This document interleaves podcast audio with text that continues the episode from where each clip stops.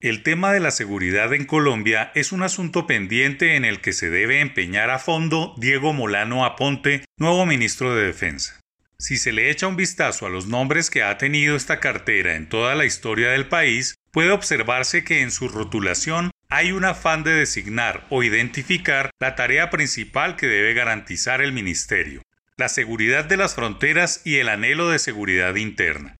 Hubo una época en que se llamó sección de guerra, más adelante Ministerio de Guerra y Marina. Desde 1965 se le llamó Ministerio de Defensa y desde allí, incluso pasando la disruptiva Constitución de 1991, se le sigue denominando de la misma manera, defensa, pero en el fondo debe ser más seguridad para todos, más que otras cosas. Y es que sin seguridad no hay economía que funcione. Sin ella, las empresas no crecen y los inversionistas se abstienen de llevar sus capitales a lugares con riesgo o inseguros. La razón de ser del Ministerio de Defensa no debe ser otra que garantizar la seguridad nacional en todos sus frentes, y para ello dispone de unas muy calificadas fuerzas militares de tierra, mar y aire, además de una policía que vela por la seguridad urbana en una suerte de seguridad pública cotidiana.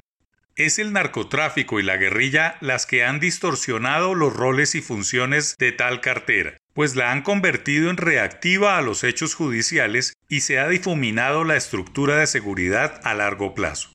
El Estado debe llegar a todos los rincones de Colombia con colegios y hospitales, pero para que esto sea una realidad, el Ministerio de Defensa debe haber primero allanado el terreno para que la seguridad impere y se abone el terreno para el bienestar y solo hasta este punto empezarán a llegar empresas a esos rincones que ofrecen posibilidades, pero a los cuales no se accede por problemas de delincuencia crónica, imperio de los ilegales y ausencia mínima de autoridad. Las cifras de los últimos años en términos de extorsiones, secuestros o ataques guerrilleros han disminuido notablemente, gran ayuda de la pandemia pero aún hace falta erradicar de una vez por todas esos focos de inseguridad que se ciernen en contra de los emprendimientos urbanos y rurales. De nada sirve que los otros ministerios, agricultura, comercio o vivienda, lancen sendos programas, planes y proyectos para reactivar las regiones si la inseguridad se encarga de hacerlos inviables. Ojalá estos nuevos aires que soplan en el Ministerio de Defensa se enfoquen en la seguridad de cada rincón de Colombia para que pueda avanzar, madurar y crecer los emprendimientos económicos que generen empleo, paguen impuestos, lleven desarrollo, logren bienestar dejando que sea la economía de mercado la que disminuya la desigualdad o reduzca el coeficiente Gini.